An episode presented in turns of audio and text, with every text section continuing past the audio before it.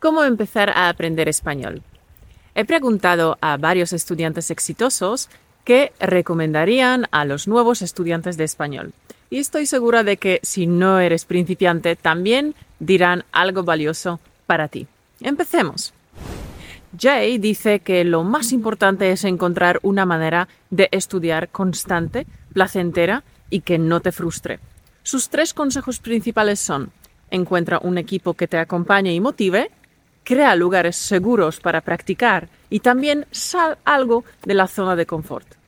Habla con gente nativa, con gente extranjera y contigo mismo. Jay dice, tienes que ser flexible y adaptarte.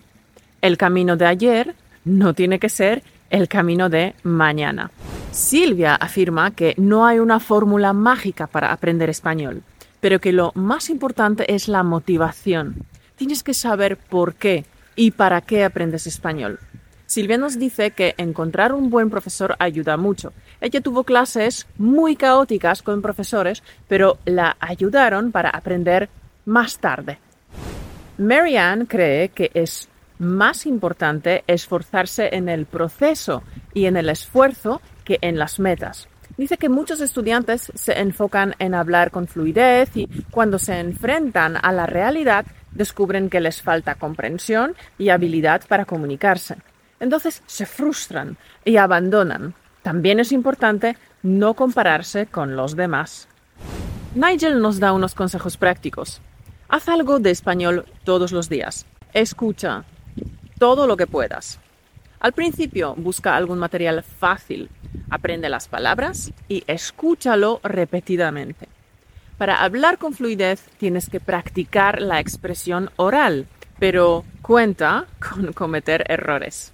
Georgios te dice, desarrolla la capacidad de leer libros, luego sigue leyendo. La literatura hispanohablante es una de las más bellas del mundo y el aprendizaje se acelera una vez que puedas leer libros.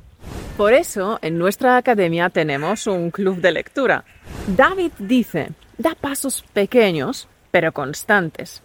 Claro, paso a paso, porque el éxito es la suma de pequeños pasos repetidos día tras día.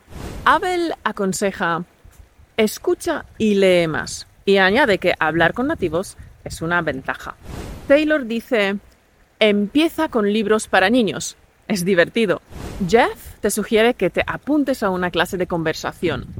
John te dice, no es un sprint, sino un maratón paso a paso.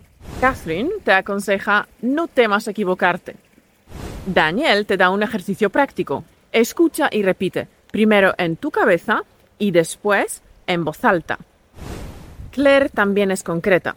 Escucha algo de español para hacerte una idea de cómo suena.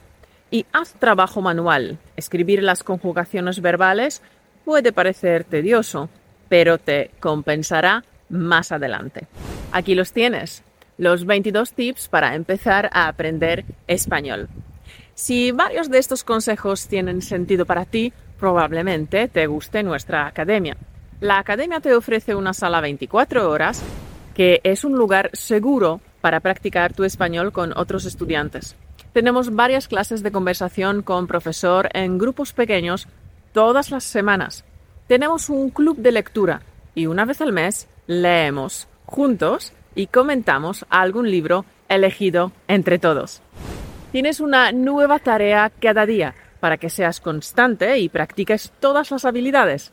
Lectura, escritura, listening, speaking, vocabulario, etc. En el chat de la academia encontrarás el equipo que te aconseja y te motiva cada día. Pero ojo, la academia no es para absolute beginners. Si quieres saber más sobre la academia, ve al link españolautomático.com barra academia. Nada más.